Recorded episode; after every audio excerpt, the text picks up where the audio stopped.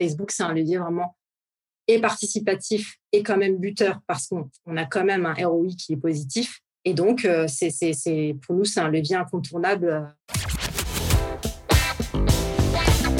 The number one deal is Facebook ads. They are underpriced.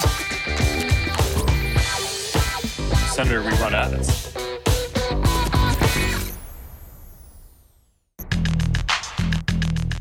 Bienvenue dans No Pay No Play, le podcast qui résume vite et bien tout ce que vous devez savoir si vous utilisez la publicité méta pour développer votre business. Je m'appelle Joseph Dogno, je suis consultant spécialisé en Facebook Ads depuis 2016. J'ai un blog qui s'appelle Neomedia, une newsletter gratuite sur la publicité Facebook et je vous retrouve toutes les semaines dans ce podcast pour vous aider à bien comprendre et à mieux utiliser l'outil publicitaire de Facebook et d'Instagram. Dans cet épisode, je reçois deux invités qui travaillent chez Fnac Darty. Abir Swede, qui est account manager SEA Darty et qui était avant euh, responsable display à la performance pour la Fnac. Et je reçois aussi Nicolas Thomas, responsable projet acquisition, qui avant était responsable affiliation et display social ads chez Darty. Avec eux, on a parlé évidemment de leur euh, choix des Facebook Ads comme canal d'acquisition chez Fnac Darty, des budgets mensuels moyens qu'ils dépensent, des publicités actives, dans le détail des objectifs de campagne qu'ils utilisent, de leur stratégie de retargeting, de la partie créa, leur euh, créa les plus performantes de 2021, ce qui marche bien en ce moment, comment ils brainstorment et trouvent des idées de contenu créatif. ils vont partager aussi leur, euh, leur apprentissage des Facebook Ads et quelques bonnes pratiques, voilà, quelques conseils pour vous. Ils nous parleront de l'impact de la mise à jour d'iOS 14 sur leur campagne et ce qu'ils ont mis en place ou changé dans leur euh, façon de gérer des campagnes depuis ce changement iOS 14. Et puis on a parlé du futur. Est-ce que Facebook Ads sera toujours un canal d'acquisition pertinent pour eux en 2022, 2023 et après? Et comment ils voient l'évolution de la plateforme dans les années à venir? Si vous venez de découvrir No Pay No Play, pensez à vous abonner sur votre appli de podcast de choix pour ne pas manquer les prochains épisodes.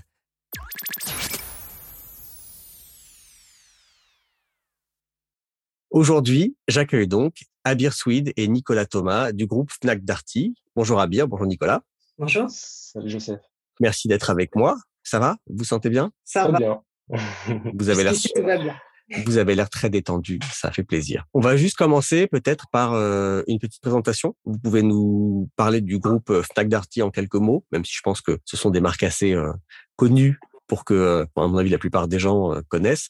Mais allez-y, dites-nous un peu comment le groupe se structure et puis nous parler de vous. Qu'est-ce que vous faites aujourd'hui? Qu'est-ce que vous faisiez avant? Je sais que ça a un petit peu changé récemment. Oui, bah, du coup, Fnac Darty, effectivement, c'est une entreprise qui est assez connue en France. C'est une entreprise qui est française et qui est spécialisé euh, du coup dans la distribution de, de, matériel électroménager, électronique, produits culturels, avec un, un, gros réseau de magasins en France, donc plus de 750 magasins. Et il est présent aussi dans 13 pays à travers le monde. Le plus gros magasin euh, français restant, euh, le site Internet, puisqu'aujourd'hui, on fait de plus de 25% du chiffre d'affaires sur le web.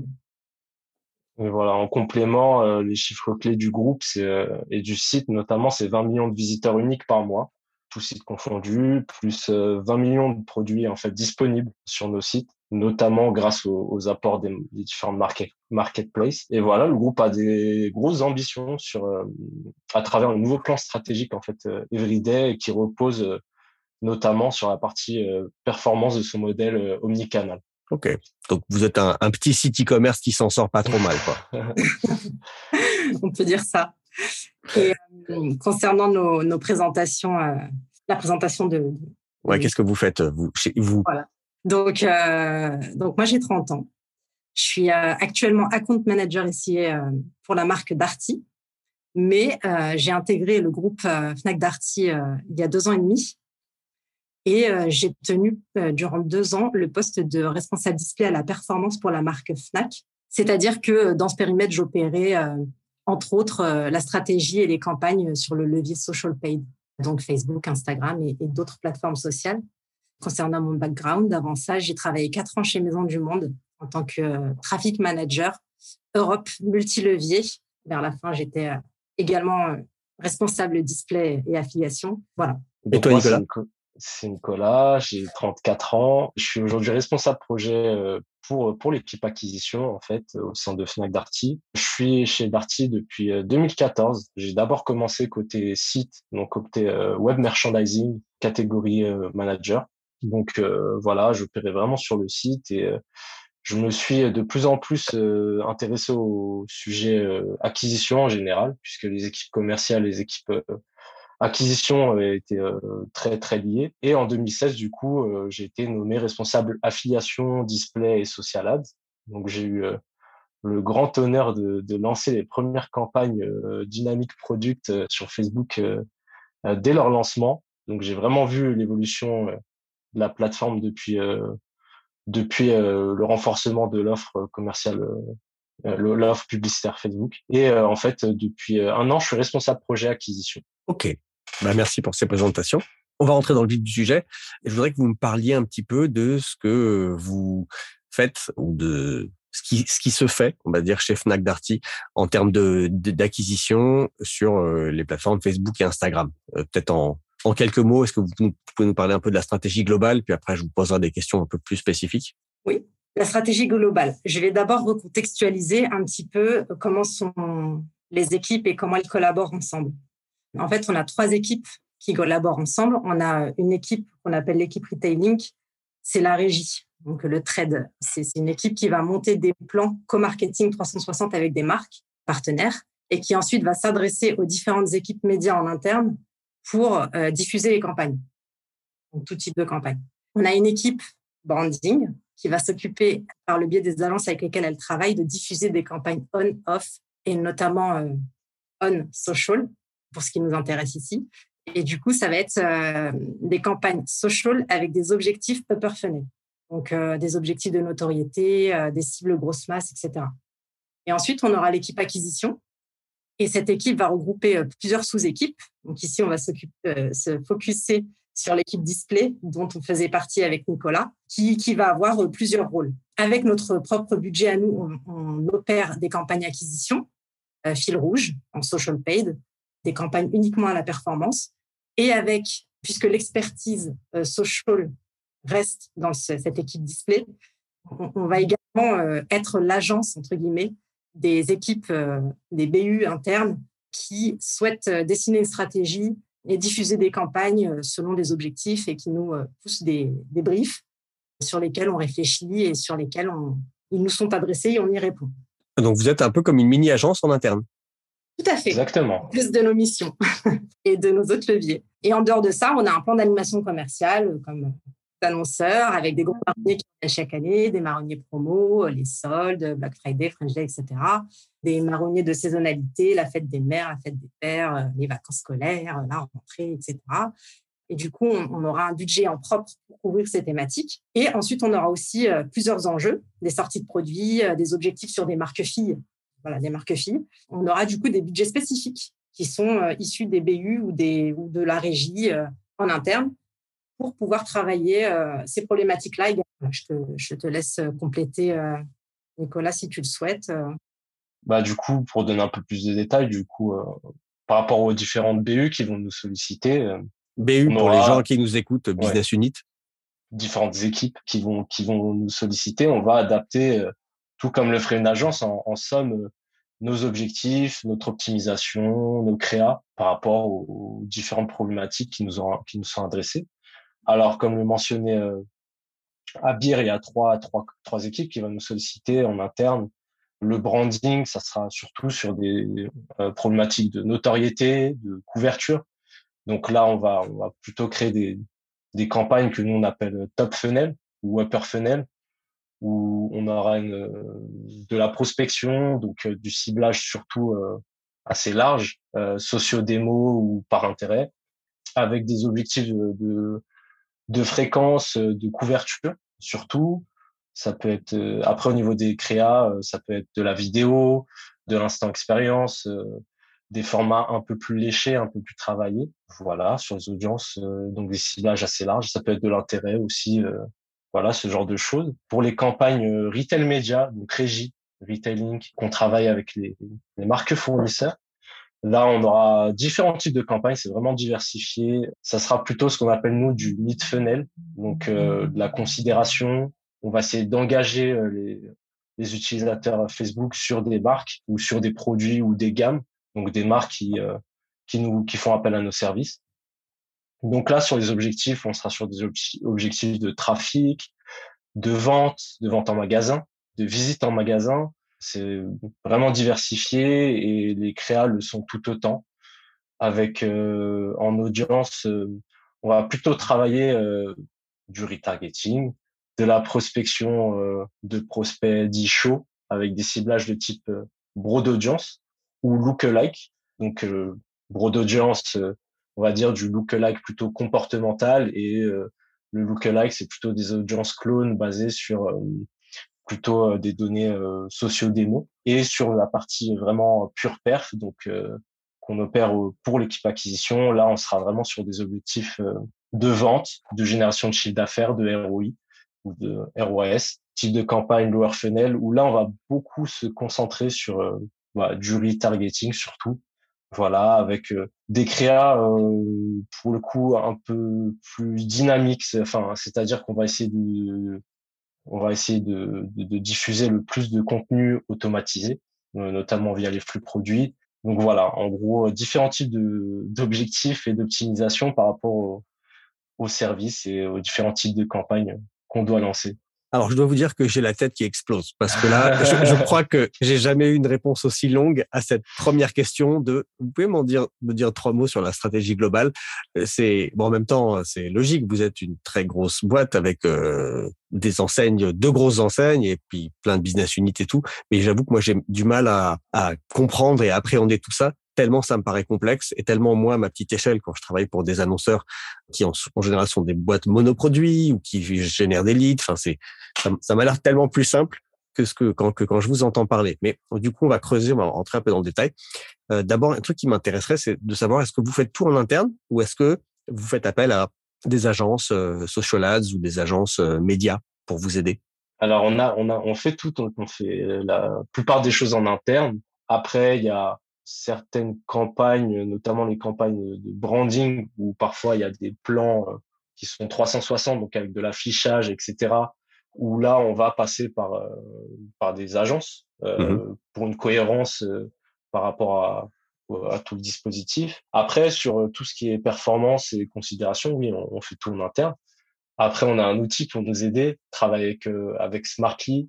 les auditeurs connaîtront probablement qui est un partenaire euh, Facebook qui est de plus en plus généraliste, c'est-à-dire qui sont aussi compatibles maintenant avec d'autres réseaux sociaux et qui nous aide énormément à, scaler les campagnes, à diversifier, à automatiser et à piloter. Ok. Et hum, au final, ça a l'air quand même assez dense et assez complexe, mais euh, vous avez une stratégie qui est assez traditionnelle, le full funnel, où en gros vous avez de la notoriété euh, en haut tunnel, euh, de la considération, vous cherchez à faire de l'engagement, du trafic en milieu et de la performance de l'acquisition des ventes, des visites en point de vente en bas de funnel. Ça, ça reste quand même essentiellement ça, si je comprends bien. Tout à fait. si, je devais, si je devais la résumer en une phrase. Oui, oui, oui. Après, c'est vrai que c'est une grosse entité avec beaucoup d'équipes. Donc la spécificité, c'est que chaque équipe aura une partie du funnel qui vont euh, plus les intéresser. Et nous, euh, avec Abir, euh, notre cœur de métier, c'est vraiment la perf. Donc, on sera vraiment sur euh, de la conversion et du bas de funnel. Mais cela étant dit, on automatise un maximum de choses sur la partie performance parce que les ciblages, on va pas les réinventer. On, on sait maintenant avec le temps quel type de ciblages sont les plus à même de générer de la rentabilité. Donc cette partie-là est en grande partie automatisé et on va pouvoir aider les autres équipes à euh, atteindre leurs objectifs plus milieu de fenêtre ou haut de fenêtre. Et on, on élargit aussi parfois euh, cet entonnoir-là. On peut aujourd'hui faire des campagnes de fidélisation sur de la first party data, par exemple, où on peut, euh, il nous arrive régulièrement de. Alors, est-ce que tu peux expliquer ce que ça veut dire? Ah, ce que ça veut dire, c'est que on n'utilise pas uniquement les trois types d'audience qu'on vient de citer, c'est-à-dire euh, audience large, third party Facebook, audience euh, middle, c'est-à-dire des, audiences qu'on crée nous, mais euh, sur par exemple des visiteurs d'une catégorie de produits, ou des audiences très resserrées, donc des audiences fines, chaudes, qui sont des audiences de retargeting. On peut aller plus loin que ça. On peut recibler des audiences CRM, par exemple, Fnac Darty, pour ça dépend de, la campagne qu'on adresse ou de la stratégie du moment ou d'une opération spéciale. Je peux donner un exemple. Par exemple, on a des cibles adhérents qui sont adhérents FNAC, qui ont une carte FNAC, etc., avec tout un tas d'avantages. Et il, arrive qu'on ait des journées privées pour ces adhérents-là. Donc, on va, on va les cibler spécifiquement pour les inviter à une journée privée dans un magasin FNAC près de chez eux, etc. Donc, il nous arrive de, cibler de la first party McDarty. Et il nous arrive également de créer des campagnes avec des objectifs de store visite. Donc, ça sort un petit peu du cadre aussi qu'on vient de citer. Pour, euh, bah, je peux donner exactement le même exemple. Pour, par exemple, des, journées adhérents en magasin. Donc, euh, cibler vraiment les adhérents en proximité des magasins pour pouvoir les amener à, à passer une tête. Euh, voilà. Donc, c'est aussi des, des, types de campagnes et des types d'objectifs un petit peu différents qui sortent un petit peu du cadre qu'on adresse. Et là, c'est ce genre de campagne. Donc, first party, c'est ça se fait avec euh, vous uploadez la liste euh, des adhérents, par exemple, euh, sur toute la France ou dans une ville? Alors, on a la chance d'avoir un outil, enfin une DMP qui s'appelle MediaRect Mix, avec laquelle on, travaille, qui permet justement d'importer des, des, audiences first party, donc basées sur nos données, soit tag, CRM, directement sur la plateforme. Donc oui, ça revient à, créer une audience à partir d'une liste CRM, sauf que là, on passe par un connecteur directement et, on, a cette chance, on peut créer euh, avec euh, pas mal de critères des audiences variées et les importer sur Facebook. Donc voilà, donc un exemple qu'on pourrait donner, imaginons la sortie d'un produit, euh, le CRM du coup envoie une newsletter à tous les, personnes qui pourraient être intéressées pour acheter ce type de produit. Ça, c'est le euh, premier jour. Ensuite, euh, J plus euh, J plus 1, on va recibler toutes les personnes qui ont été dans la liste de diffusion de cette newsletter, mais qui n'ont pas ouvert l'email en fait. Donc ça peut être ça, ça peut être complémentaire du coup à d'autres leviers, ou ça peut être en surpression. Donc les gens qui ont ouvert l'email et en plus on va les recibler pour être sûr qu'ils ont bien compris le message. Voilà, les use cases sont vraiment infinis et euh, effectivement, l'usage d'une DMP, DMP euh, est très intéressant à ce niveau-là, en fait. Ok. Est-ce que vous pouvez donner un ordre, euh, j'imagine c'est des chiffres un peu confidentiels, mais est-ce que vous pouvez donner un ordre d'idée du budget que Fnac Darty investit sur, sur ce levier Facebook, Instagram? Alors, ce qu'on peut dire, c'est qu'on investit des montants assez suffisants pour avoir un, support premium de la Facebook. On peut top annonceur France. Mmh c'est aussi grâce au budget euh, euh, mixte, budget, euh, budget propre, budget co-marketing, budget BU, etc. On a cette position-là et on a la chance de voir notre budget croître. On peut aussi ajouter que la plus grosse partie du budget annuel est dépensée, allouée à la saisonnalité de fin d'année. Ok, donc merci. Donc un budget conséquent. Et alors, j'ai regardé un peu avant l'interview les pubs que vous faites actuellement. J'ai regardé surtout sur la Fnac. Je suis, impressionné, mais en même temps, c'est pas étonnant puisque vous, vous avez beaucoup de choses à vendre. Mais j'ai vu des pubs produits pour des écouteurs, des ordinateurs. J'ai vu des pubs pour des événements comme le festival Fnac Live Paris, pour des livres, pour de la musique. Euh, il y a le prochain album de Muse ou des Red Hot Chili Peppers. J'ai vu des pubs pour votre offre Kobo, l'offre sur les e-books, pour la carte Fnac, le pass culture, des tests matériels labo Fnac. Comment vous gérez tout ça? Comment vous faites en sorte que euh, les mêmes personnes soient pas bombardées de plein de messages ou euh, enfin est-ce que vous avez un calendrier? Vous séquencez tout ça Comment ça marche un peu concrètement? Effectivement, on a beaucoup de on a un process pardon qui qui a beaucoup de prérequis en lui-même. C'est-à-dire que, par exemple, euh, en fait, déjà, tu as cité beaucoup de thématiques différentes. C'est pas les mêmes équipes qui nous adressent ces types de campagnes-là.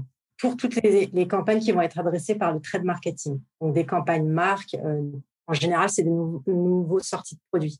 On va faire en sorte, lorsqu'on a des sorties de produits sur le même univers produit, de effectivement séquencer, c'est-à-dire de ne pas sortir les campagnes en même temps pour, si jamais il y a des overlaps au niveau des audiences, qu'elles ne soient pas adressées en même temps. Après, euh, on peut se poser la question euh, si, euh, si une audience si on adresse à une audience, pardon, une campagne sur un univers produit et la semaine d'après une autre campagne sur le même univers produit, en fait, on estime que puisque la campagne qui leur est adressée n'est pas la même, peut le faire de cette manière-là et que l'audience ne sera pas soumise à une pression publicitaire trop forte, puisque les messages changent et que la marque change. Donc voilà, c'est de nouveaux messages. Donc on ne pense pas qu'il y aura une, pression publicitaire ressentie trop forte au niveau de l'audience. Ça, c'est pour les campagnes pour les campagnes trade marketing. Et souvent, ces campagnes vont avoir un objectif de performance. Donc, c'est DPA, DPA broad, c'est-à-dire euh, vraiment des, cibles retargeting mise au panier, etc., ou des cibles similaires à ces cibles-là. Ensuite, Pass Culture, ce genre de campagne-là, ça va être des campagnes qui, qui vont nous être adressées par l'équipe branding. Et du coup, l'objectif est totalement différent. Souvent, c'est des objectifs de couverture, de notoriété ou vraiment de, ouais, de reach. Et euh, les audiences vont être totalement différentes. Donc, euh, il n'y a pas de risque euh, d'overlap entre les audiences adressées par le trade marketing et qu'on fait en sorte de séquencer pour ne pas qu'elles se cannibalisent et les audiences branding. Et ensuite, on aura nos audiences à nous, donc les audiences de nos campagnes fil rouge, qui seront encore différentes puisqu'elles sont liées à tout notre catalogue produit, c'est-à-dire le, les triggers sur tout, tout, notre catalogue produit et pas uniquement sur sur une petite partie des produits qui sont euh, adressés dans nos campagnes de co-marketing. Je ne sais pas si j'ai été claire sur cette partie-là. En gros, pour résumer, nos campagnes de co-marketing sont séquencées et euh, on va vraiment mettre en avant des produits qui sortent vraiment à un instant T. Donc, ça va être une toute petite partie de notre catalogue. Nos audiences euh, de retargeting en fil rouge, elles sont sur la totalité du catalogue. Donc, c'est rare que ça se cannibalise avec le co-marketing. Au contraire, ça se complète. Ça se complète. Et euh, les campagnes branding qui sont vraiment euh, des audiences euh, grosse masse de notoriété, avec un objectif de notoriété. Et alors sur les campagnes plutôt notoriété, vous faites ça en enchère ou avec le, type de campagne couverture et répétition? Ça va dépendre. tu veux, tu, je te vois. Non, alors, euh, on a testé le reach, euh, enfin couverture et répétition, ce type d'achat. Comme on disait, nous sur la partie perf, on travaille euh, essentiellement sur des, des ciblages des audiences dynamiques. Donc déjà, c'est pas possible de faire ce type d'achat sur les audiences dynamiques. Après, on l'a testé quelques fois. On va dire que nous, pour nos campagnes, on a besoin de flexibilité, c'est-à-dire que du jour au lendemain, on peut nous dire on annule la campagne, on décale. Donc c'est vrai que c'est un mode d'achat qui est plus rigide, euh, mais qui permet de, mieux planifier. Donc nous on évite euh, parce que parfois on a ça peut éviter les mauvaises surprises euh, pour nous. on a besoin de flexibilité. Par contre pour les campagnes plus de notoriété en branding, je sais que c'est un mode d'achat qu'ils utilisent, mais vraiment sur des ciblages très larges surtout socio-démo. Ok. Et là, c'est des choses qui sont planifiées longtemps à l'avance et ils n'ont pas besoin d'autant de flexibilité que vous. Exactement. Ok. Et donc pour le retargeting, vous avez parlé des du retargeting DPA. Donc euh, quelqu'un vient sur le site, met au panier, achète pas, il est retargeté avec euh, cette euh, avec le produit qu'il a vu. Est-ce que vous faites que ça en retargeting ou il y a d'autres choses? Essentiellement, c'est ça. essentiellement, c'est ça avec des fenêtres qu'on ajuste par rapport à l'activité, par rapport au, ROS qu'on arrive à atteindre à un moment donné. C'est-à-dire que si on est loin de nos objectifs euh, de ROS, nous, c'est enfin de COS, euh, nous on est sur le COS, ben on va ajuster, on peut réduire les fenêtres, on peut euh, ne plus recibler que les gens qui ont mis au panier et pas les gens qui ont visité des produits. En fait, on a vraiment une démarche assez agile sur le ciblage. Et quand euh, il y a des temps forts, type Black Friday ou Noël, là, on va élargir, on va élargir les fenêtres de ciblage. On va remonter sur des événements. Euh, donc, on va cibler les gens qui ont vu des pages produits, qui ont vu la homepage. Ça, on peut le faire. On va aussi élargir sur des ciblages de type broad d'audience, donc de la prospection à la perte, on va dire. Voilà, on peut faire du lookalike aussi de visiteurs. Là, en leur affichant plutôt euh, plutôt des, euh, des visuels fixes et non pas du flux produit. on s'adapte vraiment euh, à l'actualité et aux, aux, opérations du moment en fait. Donc le flux produit, c'est-à-dire les pubs dynamiques, c'est plutôt pour du retargeting? Vous le faites pas trop en acquisition, en prospection, je veux dire? On le fait sur les grosses opérations, parce qu'en fait nos objectifs de, de ROS sont tellement serrés. C'est-à-dire que dans notre équipe, on est aussi euh, en compétition avec les autres leviers qui sont parfois euh, super rentables et notamment euh, via nos, nos KPI qu'on regarde en interne parce que Je pense que les gens qui écouteront ce podcast sauront les difficultés parfois d'avoir un pilotage entre les données de la plateforme et les données qu'on a, nous, sur nos propres outils analytiques. Et c'est vrai qu'il peut y avoir une perdition, il peut y avoir un écart conséquent, en fait, entre les données de la plateforme Facebook et les données des outils internes pour des raisons structurelles. Facebook est un levier très mobile, donc parfois on a du mal à. On réconcilie très bien les ventes, euh, par exemple, qu'on appelle cross-device, cross-navigateur sur Facebook, et parfois moins sur les outils qu'on a en interne. Donc, euh, en interne, Facebook peut paraître, euh, on va dire, moins avantagé que d'autres leviers en vision qu'on appelle last click. Mais du coup, sur, sur les données de la plateforme, je, je, me suis perdu. Je sais plus c'était quoi la question. Si, si, si, si, c'était, enfin, J'avoue que j'ai oublié, là. j'ai aussi oublié la question, mais c'était clair. Enfin, en tout cas, je suivais bien cette euh, problématique sur la l'attribution, le, on va dire. On est parti sur autre chose. Mais, euh, euh, voilà, je crois que c'était sur la prospection. oui, je demandais si vous faisiez du DPA en prospection. On le fait, mais vraiment pour les grosses opérations, parce que voilà, parce que les KPI qu'on regarde nous sont très serrés. Donc dès qu'on s'écarte des prospects chauds, on a de plus en plus de mal à coller à nos objectifs euh, de perf. Par contre, on est très conscient que euh, ça va faire de l'incrémentalité, ça va créer des ventes qui ne, seraient pas faites sans, ce type de campagne-là. Donc, de ce point de vue-là, c'est euh, intéressant. Encore faut-il pouvoir le prouver derrière. Et ça, c'est encore un autre travail. Bah justement, je voulais vous demander comment comment ça marche l'attribution chez vous, puisque comme tu le disais, parfois les Facebook s'attribuent mieux certaines conversions, notamment les sur mobile et en cross-device, que des outils internes euh, ou que des Google Analytics tout simplement. Comment vous faites vous quand vous avez euh, quelqu'un en interne qui vous dit bah vos perfs elles ont fait tant et que vous, regardez les chiffres du business manager et que vous dites non non c'est plus. Comment vous réconciliez ça? Nous on a un pilotage last click de l'acquisition donc on regarde vraiment le dernier levier euh, qui, qui, a été cliqué et qui a, qui a généré une vente donc Facebook est assez désavantagé pour des raisons qui sont aussi structurelles. Facebook est essentiellement utilisé sur euh, mobile via l'application en grande partie. Et pour les sites comme les nôtres qui sont mobile first en termes de visite, mais qui sont euh, plutôt euh, portés sur desktop pour les achats, c'est-à-dire les gens vont consulter sur mobile mais vont acheter sur sur desktop. En fait, les outils internes sont parfois pas capables en fait de réconcilier ces parcours clients là qui sont morcelés euh, là où Facebook est très fort, puisque les gens se loguent sur mobile ou sur desktop, où il y a des certaines euh, certains plugins Facebook qui permettent en fait de réconcilier euh, les parcours cross-device. C'est assez compliqué. Il faut d'abord évangéliser en interne, c'est-à-dire expliquer pourquoi les données de la plateforme seront différentes des données en interne. C'est très important.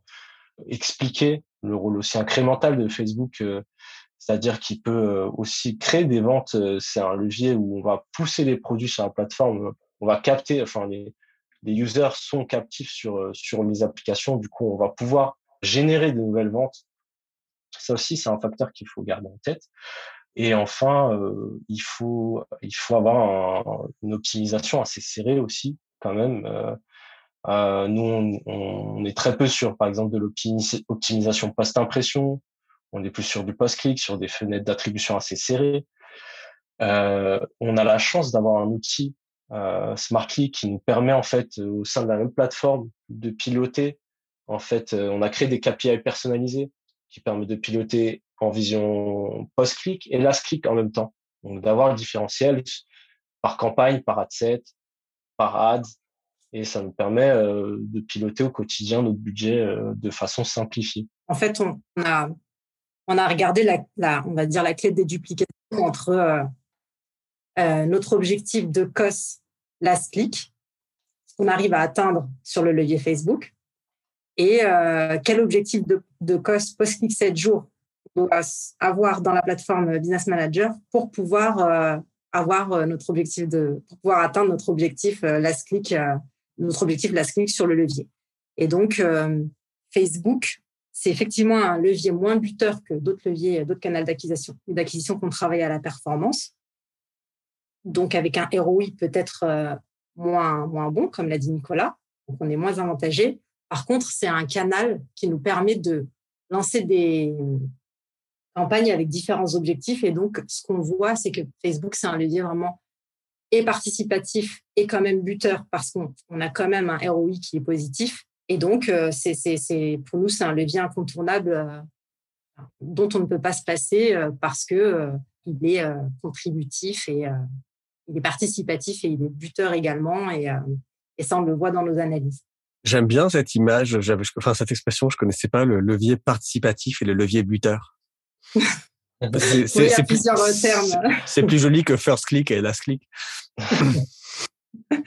ok, d'accord. Bon, bah, j'imagine que ça ne doit pas être euh, un travail facile de réconcilier ces, ces données. Euh, déjà, chez des annonceurs un peu plus simples, c'est complexe, c'est problématique d'attribution, alors que chez vous, j'imagine même pas. Parlons d'autre chose. Je, vais, je voudrais savoir un peu comment ça se passe en termes de contenu et de créa chez Fnac Darty. Est-ce que c'est vous alors vous, peut-être pas forcément vous deux, j'imagine, mais les différents les différentes parties, les différents interlocuteurs que vous avez en interne Est-ce que c'est eux qui créent les visuels euh, Est-ce que, pareil, vous faites appel à des gens, à des freelances ou à des agences pour créer des, vidéos ou des visuels? Comment ça se passe? On aura effectivement, euh, je dirais, si j'en nommais pas, deux types de visuels avec lesquels on va travailler en social euh, aid.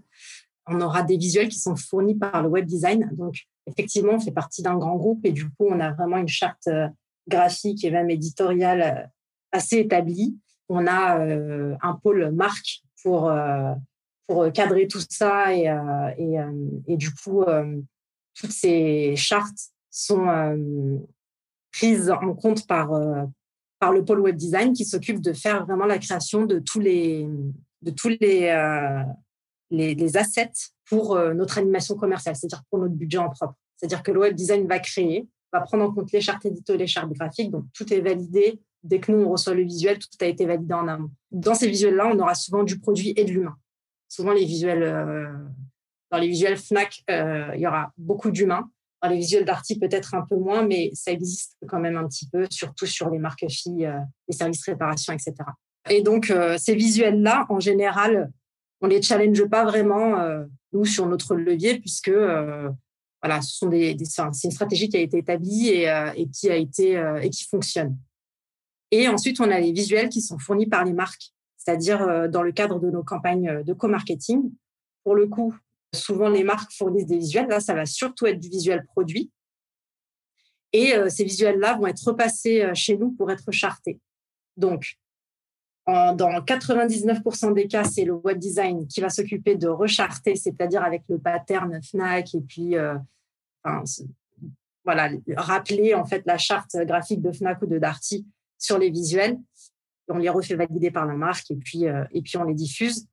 Et dans 1% des cas, ça va être Nicolas et moi-même via notre outil Smartly qui allons euh, peut-être euh, retoucher une vidéo ou retoucher un, visuel en ajoutant nous-mêmes les patterns, les, les frames ou des choses parce que pour plusieurs raisons possibles, ça peut passer par nous.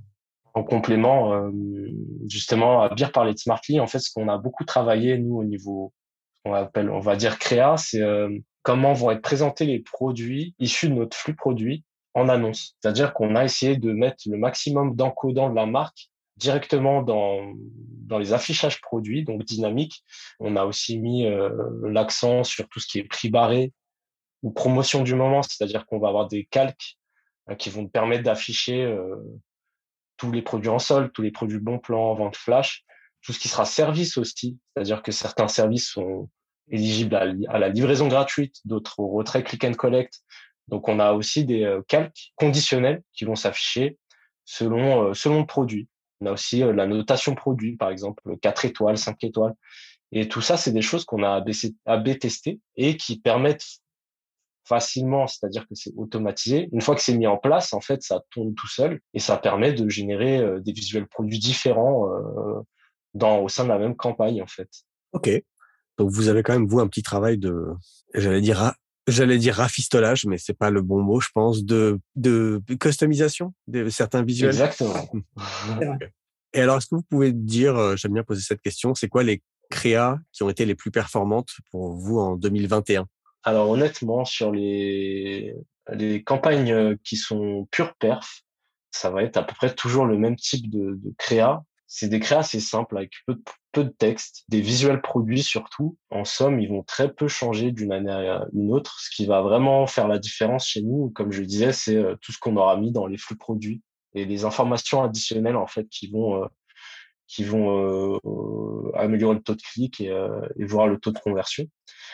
Après, sur les plans des campagnes, on a plus de liberté, comme les les campagnes qu'on travaille avec les marques, euh, il y a des choses qui marchent très bien de manière générale, que ce soit en 2020, 2021 euh, euh, ou voire tous les temps, c'est tout ce qui sera en fait mix de visuels ou séquençage de visuels.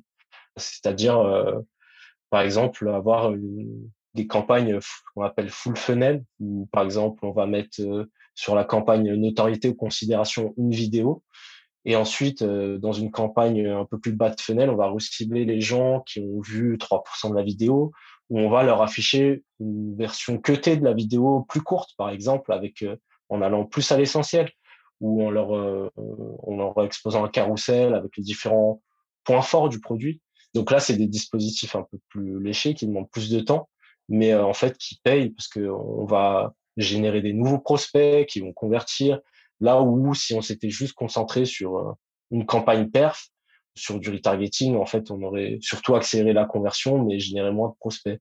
Mais ce type de mix visuel, euh, vidéo, euh, même instant expérience, etc., c'est des choses qui fonctionnent très bien, en tout cas pour, pour nos marques. Ok. Abia, tu veux ajouter quelque chose ou pas?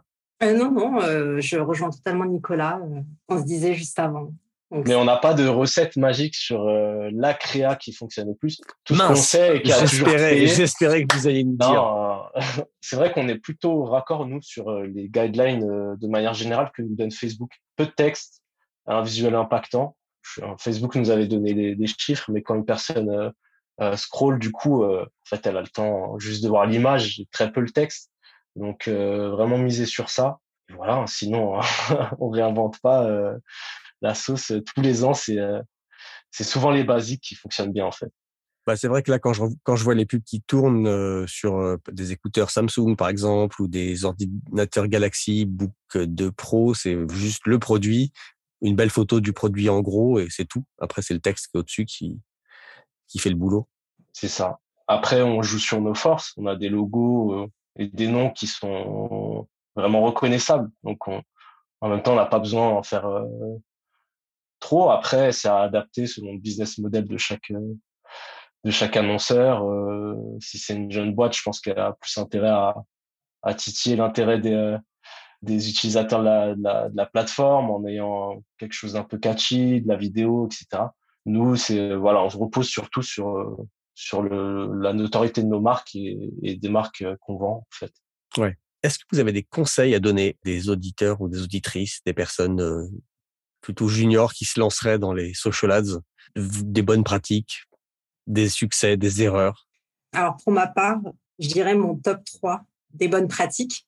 C'est euh, du coup bien définir ses cibles, euh, s'assurer que l'audience est assez importante pour que la campagne délivre correctement. La toute première fois où j'ai lancé euh, une campagne, c'était même deux, j'en avais lancé deux le même jour. J'ai pas respecté cette bonne pratique et j'ai pas vérifié mes audiences j'étais en train d'apprendre et effectivement, on a eu des CPM qui ont crevé le plafond et, et, des performances pas bonnes du tout. Donc, euh, prérequis. Parce que les audiences étaient trop petites? Tout à fait.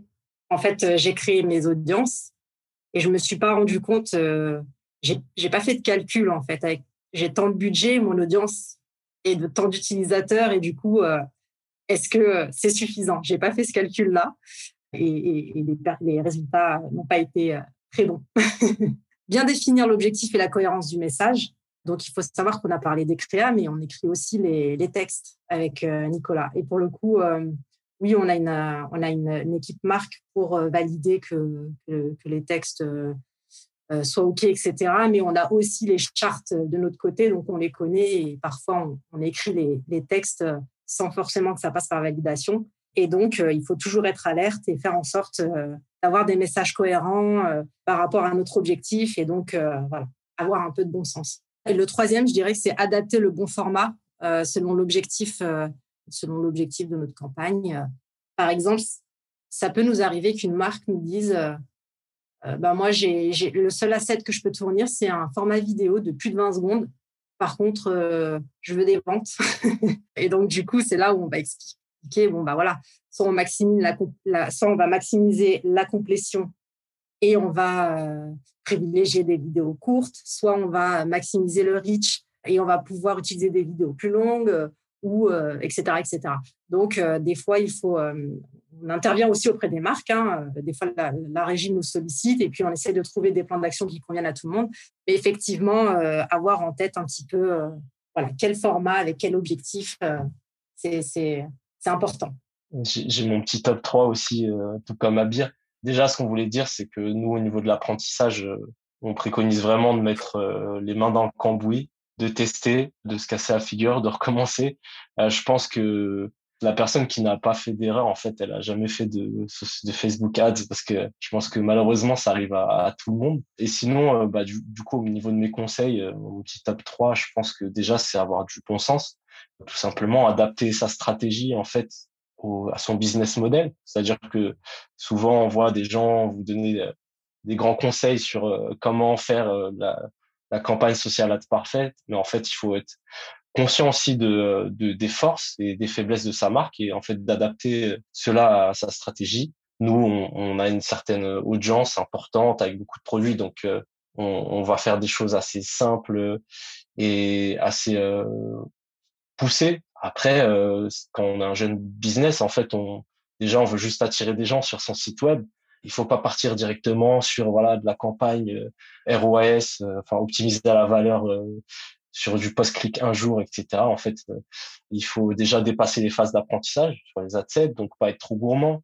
moi, je recommande des, des, structures très simples, une campagne, un ad set, voire deux, par contre, sur les annonces, on peut se faire plaisir et, éliminer les annonces les moins performantes.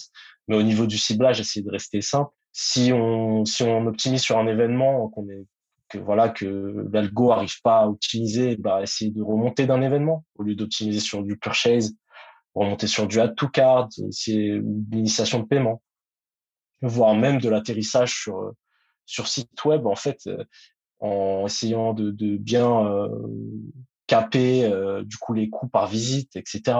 Essayer de faire ce chose, ce type de choses assez euh, assez simples avant de se lancer directement dans des choses euh, très poussées, en ayant des a priori sur l'audience qui va le plus marcher. Ça aussi, c'est une erreur qu'on voit souvent.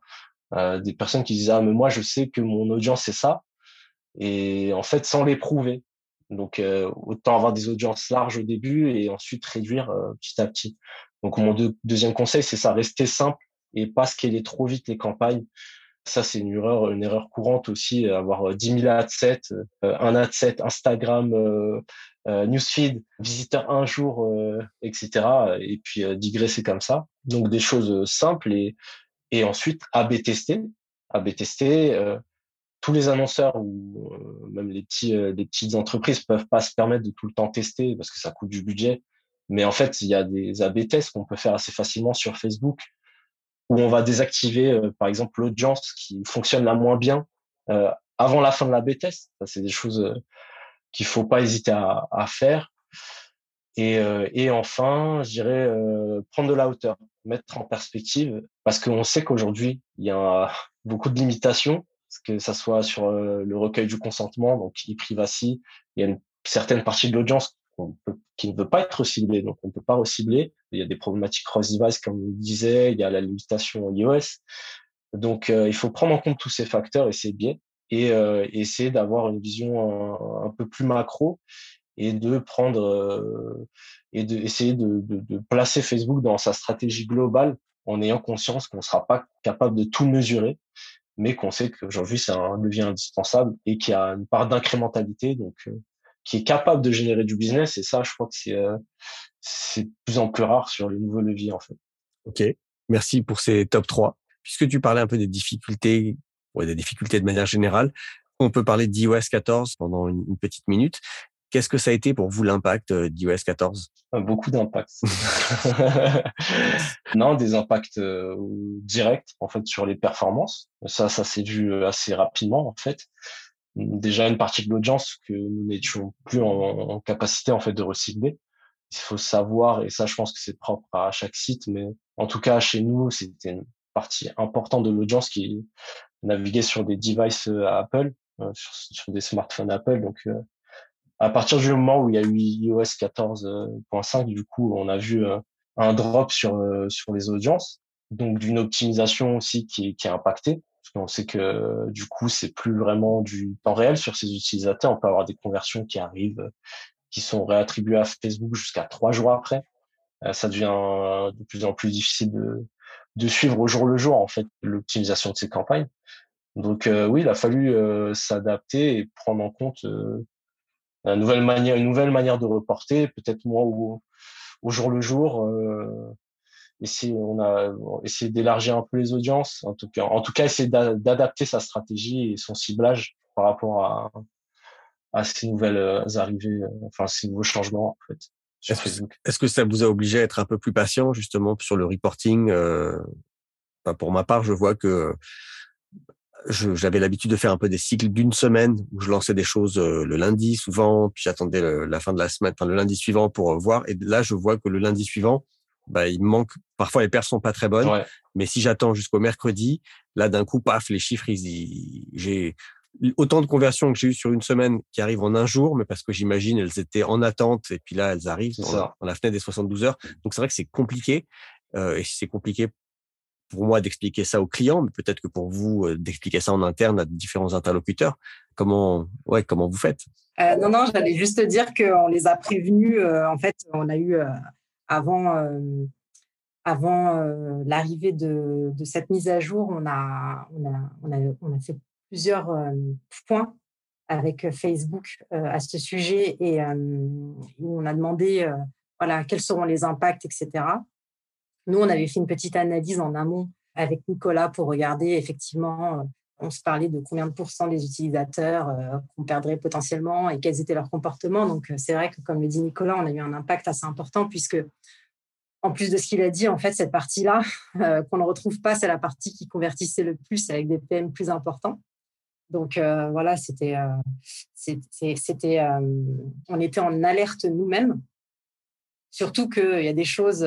je pense que Facebook aussi était glané en fait des, des informations en réunion et parfois nous donner des informations et puis ça changeait la semaine d'après. Donc on était un peu tous en alerte. Donc nous, ce qu'on faisait tout simplement, c'est qu'on faisait des points réguliers. On avait une boucle email même à ce sujet-là avec toutes les équipes avec lesquelles on collabore pour les prévenir de cette mise à jour qui allait être imminente. Donc, on a fait des extracts avant pour regarder un petit peu les performances, etc. Ou même sur les campagnes qu'on avait en cours sur l'instant T, euh, de sortir les, les, performances en avance, etc. Une fois que cette mise à jour est passée, on a effectivement fait aussi des analyses après et on a vu euh, l'impact sur les chiffres, etc. Mais comme on avait euh, anticipé, évangélisé et prévenu, on va dire que l'information est assez bien passée en interne quand même en tout cas avec les, équipes avec lesquelles on travaille. Nous, on a mis en place des, choses. Euh, on a mis en place des choses. On a mis en place des choses qui étaient des prérequis, c'est-à-dire la validation du domaine, la priorisation des événements, comme on parlait Nicolas tout à l'heure. Après, nous, notre événement principal, c'est l'achat, donc ça, ça, allait. Le regroupement des adsets, donc pour avoir des audiences plus larges dedans et, aussi pour des raisons qui sont liées à, l'attribution des ventes, comme, le disait Nicolas. Donc, on avait tous ces prérequis-là qu'on a mis en place au moment de cette mise à jour.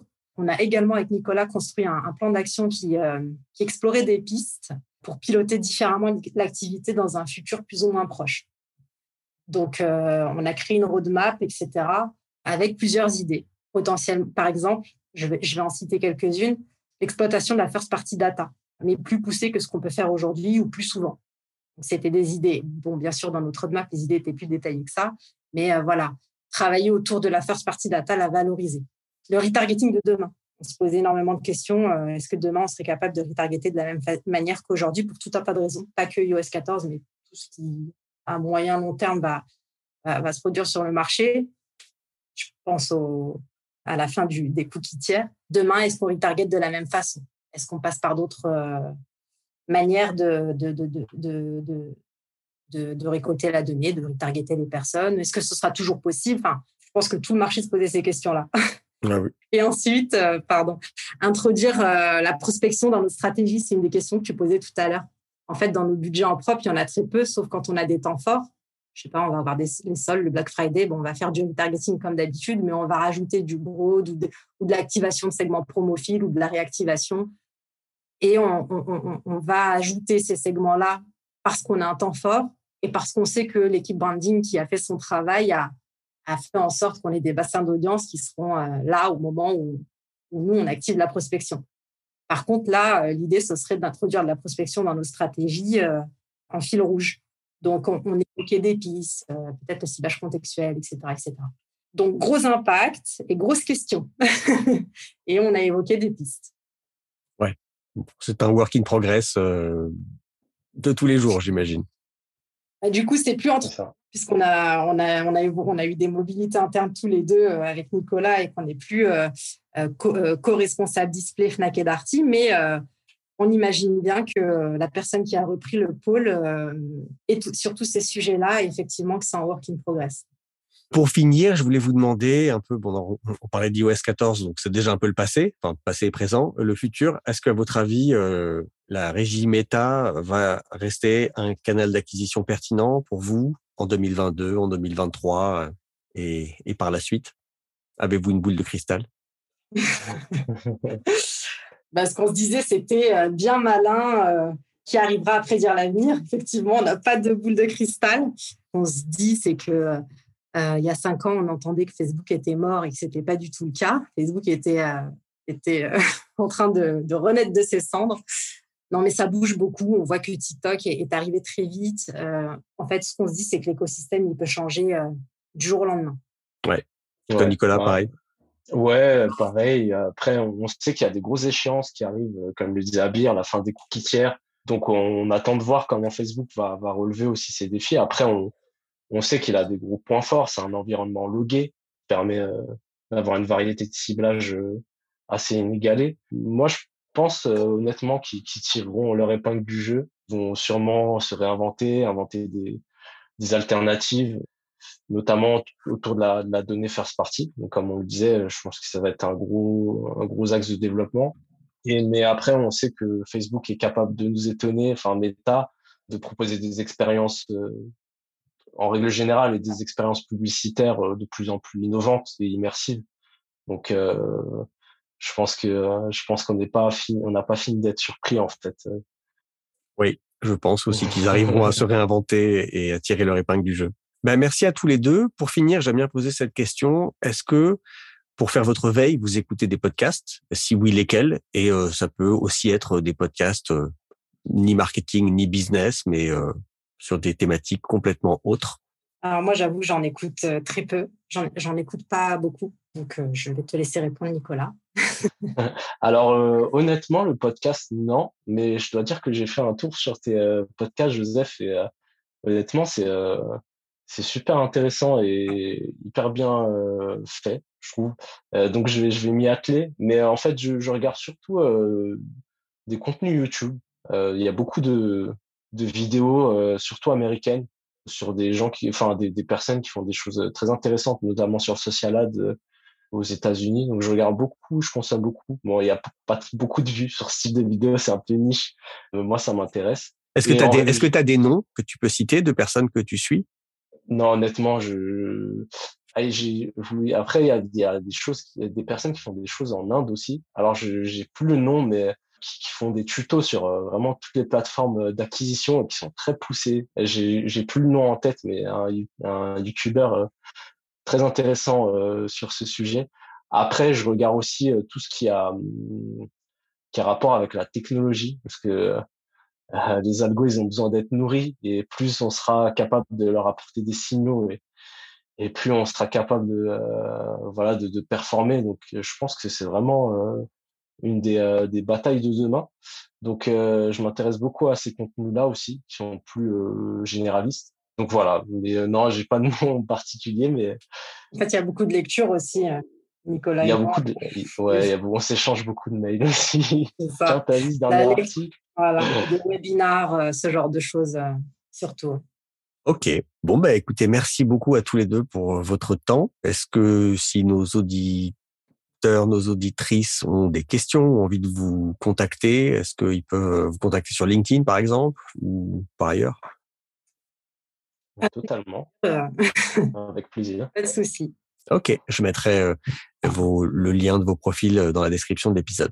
Bah, merci encore à tous les deux et puis bonne fin de journée et à très bientôt. Merci, merci beaucoup. À bientôt. À bientôt. Voilà, j'espère que ça vous a plu, que vous avez appris des choses. Si vous avez des retours à me faire, des commentaires, des questions suite à cette interview, ou si vous connaissez des entreprises, des annonceurs qui aimeraient venir partager leur expérience ici, si vous en êtes un vous-même, N'hésitez pas à me contacter, vous avez tous les liens en description de l'épisode. Je suis ravi d'échanger avec des annonceurs et de voir si euh, bah, s'ils peuvent venir euh, partager leur expérience ici. Je cherche toujours de nouvelles personnes. Si l'épisode vous a plu, vous pouvez aussi aller mettre un avis sur iTunes ou des étoiles sur Spotify ou Apple Podcast. Ça me fait toujours très plaisir. Merci beaucoup de votre attention et je vous dis à la semaine prochaine dans No Pay No Play. The number one deal is Facebook ads. They are underpriced. Senator, we run ads.